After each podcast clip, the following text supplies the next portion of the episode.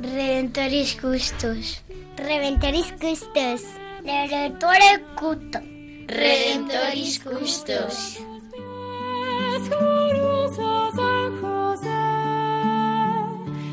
San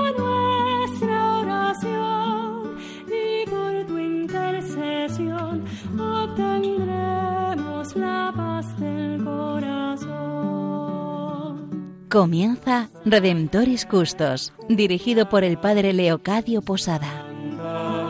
En Nazaret, glorioso San José, cuidaste al niño Jesús, pues por tu gran virtud fuiste digno custodio de la luz. Del Evangelio según San Mateo. José, hijo de David, no temas recibir a María, tu esposa, pues lo concebido en ella es obra del Espíritu Santo. Dará a luz un hijo, y le pondrás por nombre Jesús, porque él salvará a su pueblo de sus pecados.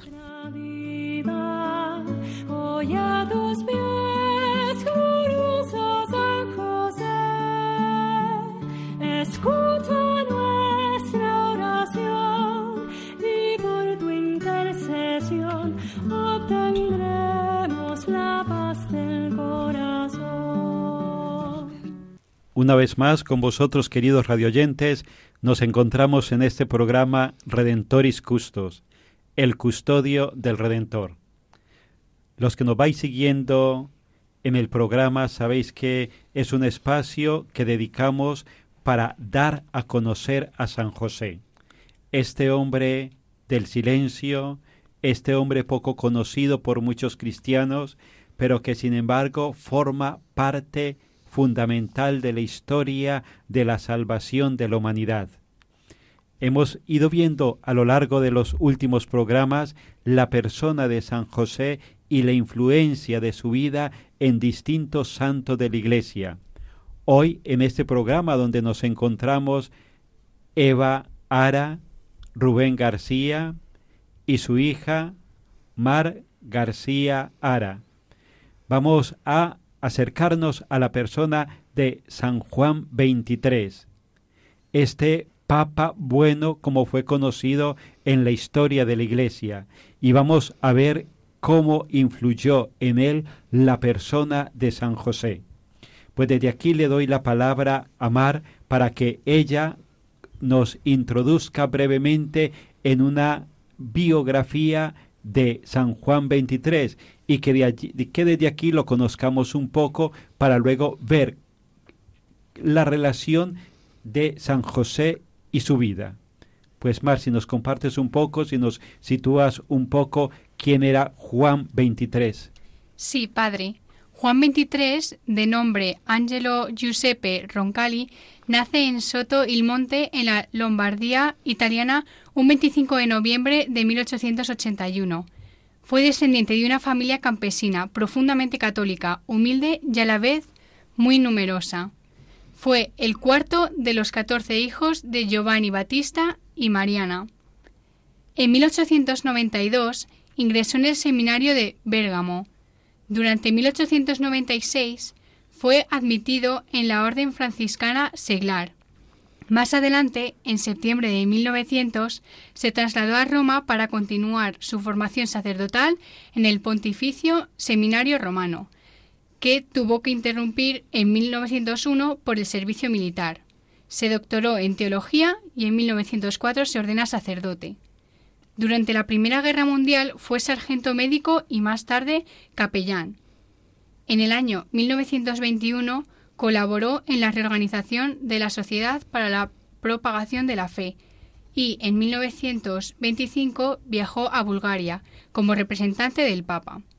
Trabajó como delegado apostólico en Turquía y en Grecia entre los años 1933 y 1944, evitando bombardeos sobre Atenas durante la Segunda Guerra Mundial, a la vez que ayudó en el rescate de judíos perseguidos por los nazis. En 1944 fue elegido diplomático del nuncio papal en Francia. Fue creado cardenal y patriarca de Venecia en 1953 y elegido papa en 1958, con casi 77 años. En sus cinco años como papa, el mundo entero pudo ver en él una imagen auténtica del buen pastor, humilde y atento, decidido y valiente, sencillo y activo. Practicó los gestos cristianos de las obras de misericordia corporales y espirituales, visitando a los encarcelados y a los enfermos, acogiendo a personas de cualquier nación y credo, comportándose con todos con un admirable sentido de paternidad. Pues eh, yo quiero destacar, pues sobre todo su valentía en convocar el Concilio Vaticano II, porque fue inaugurado en 1962 por un Juan XXIII ya enfermo y clausurado en 1965 por Pablo VI. Pablo VI, su sucesor y amigo, declaró tras ser elegido nuevo pontífice que la herencia del Papa Juan no podía quedar encerrada en su ataúd él se atrevió a cargarla sobre sus hombros y pudo comprobar que no era ligera. Como resultado, se realizó un cuerpo de doctrina que buscaba promover la fe católica en el mundo, renovar la vida cristiana, adaptar la liturgia y alentar la acción de los laicos en la vida de la Iglesia. Era un papa caracterizado por un, notable sentido del humor, en Italia se, recuerda a Juan XXIII con el cariñoso apelativo de el Papa Bueno. Fue beatificado por el Papa Juan Pablo II durante el gran jubileo del año 2000 y el Papa Francisco canonizó a Juan XXIII conjuntamente con Juan Pablo II el día 27 de abril de, de 2014. Bueno, de su vida me gustaría destacar muchos detalles, la verdad en Bulgaria, Grecia y Turquía, donde ejerció parte de su misterio, era muy querido por todos, por muchos, por ortodoxos, musulmanes y católicos. ¿Qué decir de su intervención para socorrer a miles de judíos de la persecución nazi, mientras servía como delegado apostólico de la Santa Sede en el este de Europa durante la Segunda Guerra Mundial? ¿O de su papel en la crisis de los misiles rusos, entre los Estados Unidos y la Unión Soviética en 1962, ya siendo papa. También, eh, como papa, creó el Secretariado para la Promoción de la Unidad de los Cristianos, con contactos con la Iglesia Ortodoxa, con los líderes protestantes, con el Consejo Mundial de las Iglesias y por su fomento del diálogo con los judíos. Lo sostenía un profundo espíritu de oración, eso sí, siendo el, el iniciador de la renovación de la Iglesia, irradiaba la paz de quien confía siempre en el Señor. Se lanzó decididamente por los caminos de la evangelización, del ecumenismo, del diálogo con todos, teniendo la preocupación paternal de llegar a sus hermanos e hijos más afligidos y escribió siete encíclicas, entre ellas Mater et Magistra en 1961, donde enfatiza la dignidad individual como base de las instituciones sociales. También Pacem Interris en 1963, que exhortó a la cooperación internacional por la paz y la justicia, y al compromiso de la Iglesia a interesarse por los problemas de toda la humanidad, haciendo de la dignidad del hombre el centro de todo derecho, de toda política y de toda dinámica social o económica. Sí, Eva, a mí me ha impresionado esta anécdota de Juan XXIII en Venecia cuando era cardenal, que explica su forma de ejercicio del poder que se caracterizó por el servicio y el perdón. Supo que uno de sus sacerdotes llevaba una vida turbia y que frecuentaba un lugar poco digno para un eclesiástico pudo suspenderle de sus funciones, pero ¿qué hizo? Lo esperó un día en el lugar que solía frecuentar. El sacerdote, al verle, palidece eh, en presencia de su arzobispo. El patriarca lo toma del brazo y con naturalidad le pide que le acompañe al palacio. Y una vez en su despacho, el cardenal se arrodilla ante el sacerdote y le pide, por favor, confiésame. Y lo hace con toda humildad y naturalidad El sacerdote lo asuelve y el patriarca, abrazándolo, le dice, Hijo mío, me gustaría que reflexionases acerca del don maravilloso que Dios te ha dado de perdonar los pecados a los hombres, incluso a tu mismo arzobispo. Que esto te anime a evitar lo más posible el pecado en tu misma vida y como gratitud a Cristo. Creo, sinceramente, que esto es de un nivel de humildad y liderazgo impresionante, propio de un pastor que quiere recuperar a una de sus ovejas perdidas. Por último, eh, para explicar la grandeza humilde de este Papa, me gustaría compartiros esto. Como sabéis, después del largo pontificado de su predecesor Pío XII, los cardenales parecieron escoger un papa de transición a causa de su avanzada edad y de su modestia personal. Juan XXIII tiene casi 77 años cuando es entronizado papa. Cuando decide convocar el Concilio Vaticano II, sabe que no terminará su obra, al menos en la tierra, pero le dice a su secretario, en la concepción de las grandes empresas basta con el honor de haber sido providencialmente invitado. Hemos sido llamados a poner en marcha, no a concluir. Bueno, pues eh, qué mejor enseñanza para un cristiano sentirse invitado a participar de la Iglesia y del amor de Dios, un regalo grande para nosotros que, que somos tan pequeños. San Juan 23, cuánto nos enseña a todos los hombres a que asumamos el momento concreto de la historia donde nos ha tocado vivir. Un día se le decía a él, Santo Padre, se dice por ahí que usted es un papa de transición.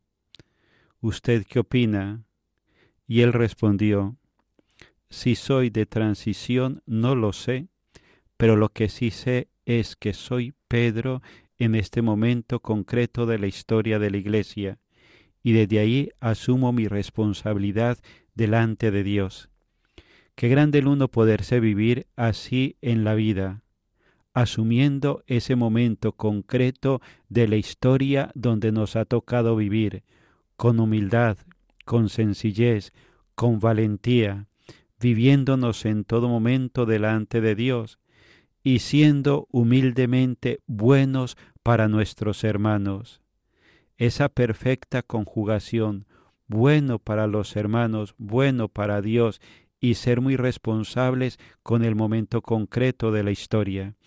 Que el Papa bueno desde el cielo, desde el cual continúa acompañando a toda la Iglesia, nos ayude a todos nosotros los cristianos que peregrinamos en la Iglesia del siglo XXI a asumir nuestra responsabilidad, a no ser cristianos de transición, sino mirar con serenidad y responsabilidad el mundo que nos ha tocado vivir, y también, como decía él, vivir en ese pro, en ese ser providentemente invitados a colaborar con la historia. Pues desde aquí nos encomendamos a Él y a San José, uniéndonos a la oración o a la canción que en estos momentos nos va a ayudar a continuar asimilando la vida de este gran santo.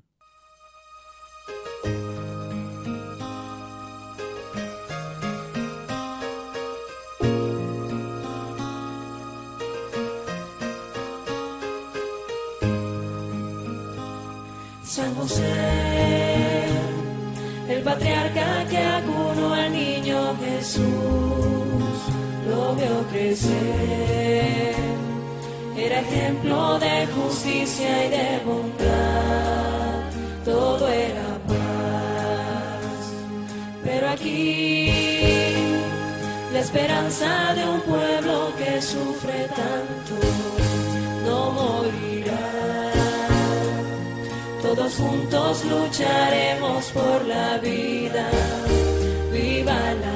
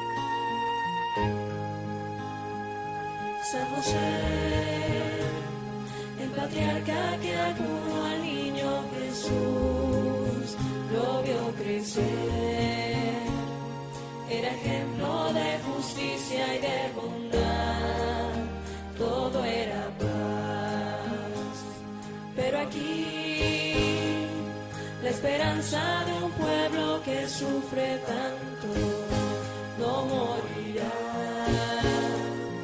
Todos juntos lucharemos por la vida, viva la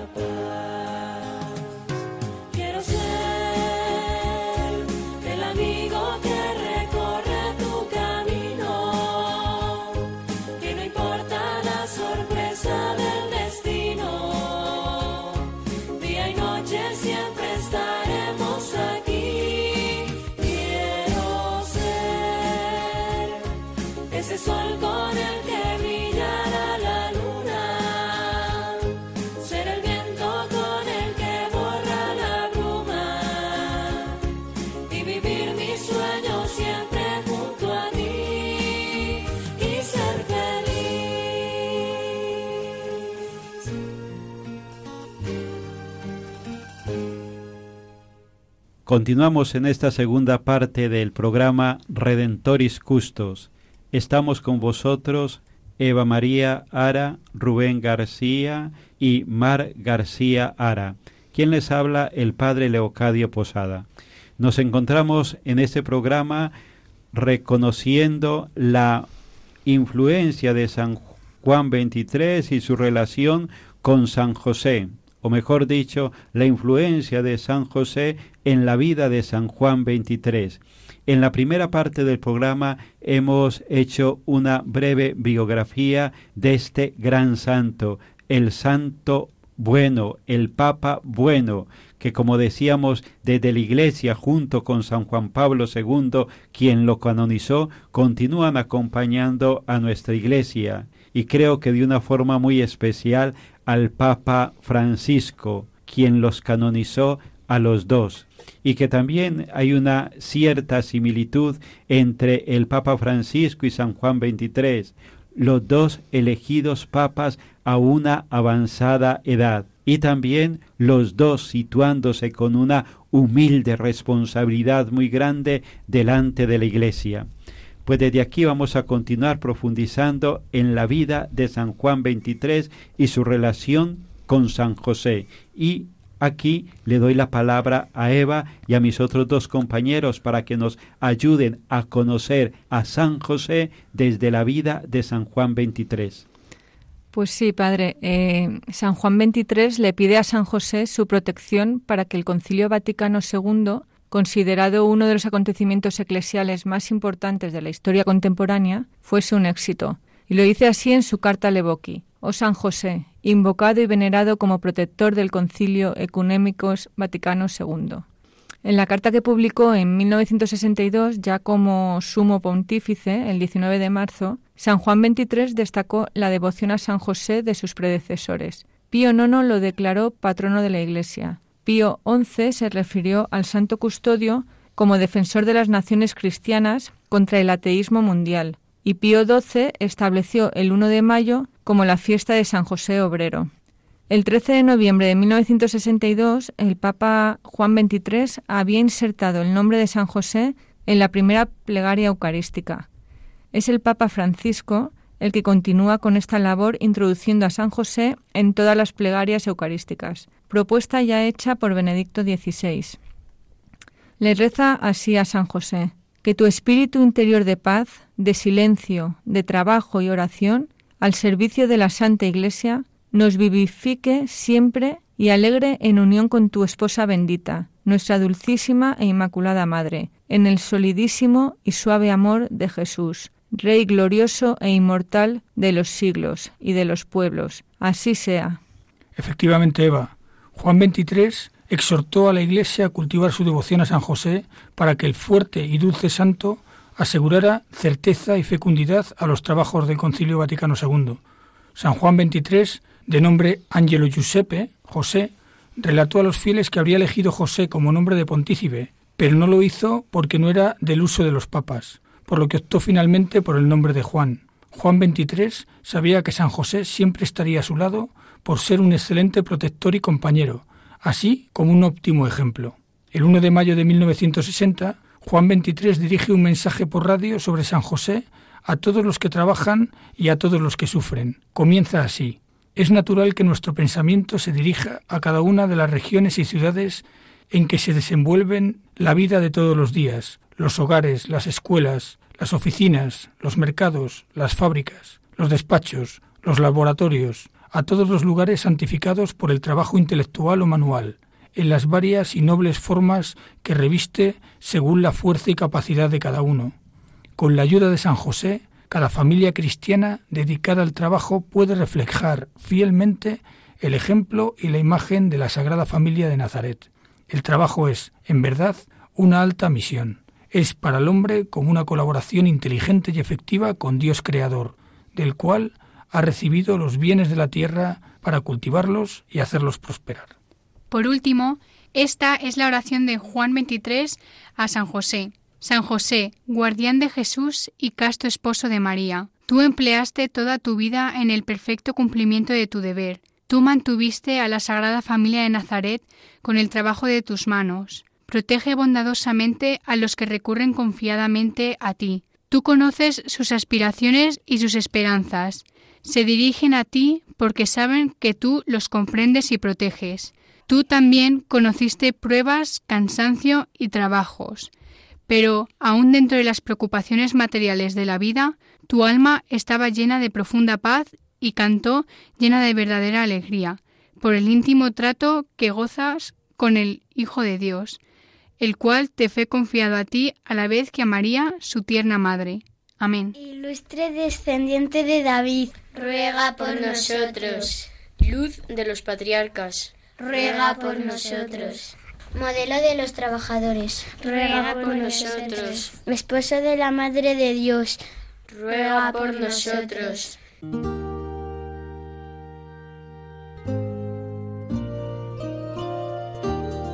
Salve, custodio del Redentor y esposo de la Virgen María.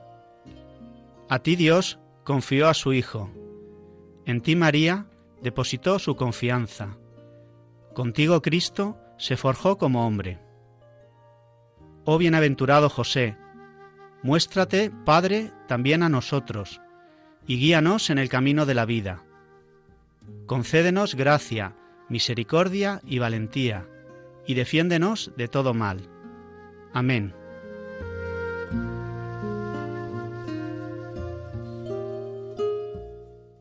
Pues nos gustaría alargarnos muchísimo más en el programa porque la verdad es que es una gozada el uno acercarse a la vida de los santos y un santo tan concreto como es San Juan 23, que estoy seguro que muchos de los que en estos momentos nos estáis escuchando habéis vivido en su pontificado y que él ha sido una referencia para toda la iglesia y que lo continúa siendo.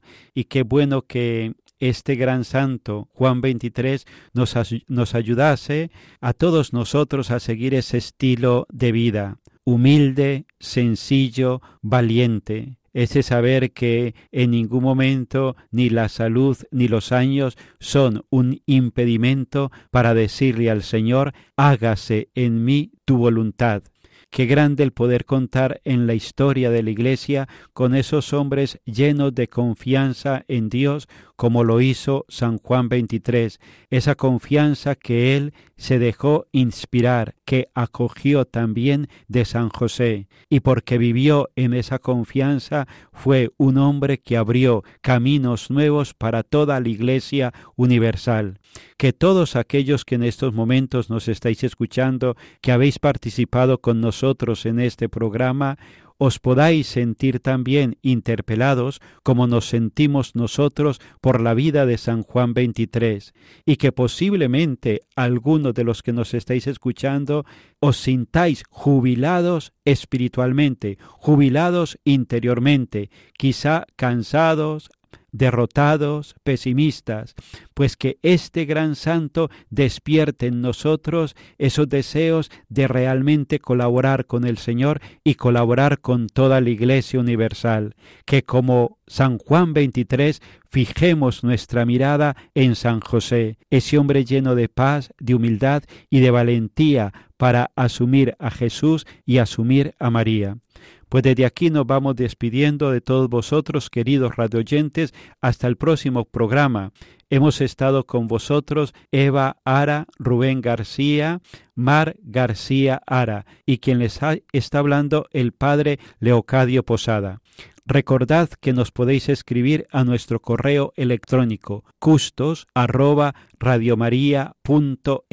y desde aquí también poder compartir con nosotros y con todos los radioyentes esas invitaciones, esas eh, insinuaciones que el Espíritu Santo hace a cada uno de nosotros contemplando a San José y en este caso también a San Juan 23. Nos unimos todos en la oración nos encomendamos a San José, a su esposa, a su Hijo Jesucristo y a nuestro querido hermano San Juan 23, para que también el Señor pueda contar con todos nosotros como pudo contar con Él, y que también nuestra vida pueda ser una renovación y un impulso para toda la Iglesia Universal. Hasta el próximo programa, queridos radioyentes.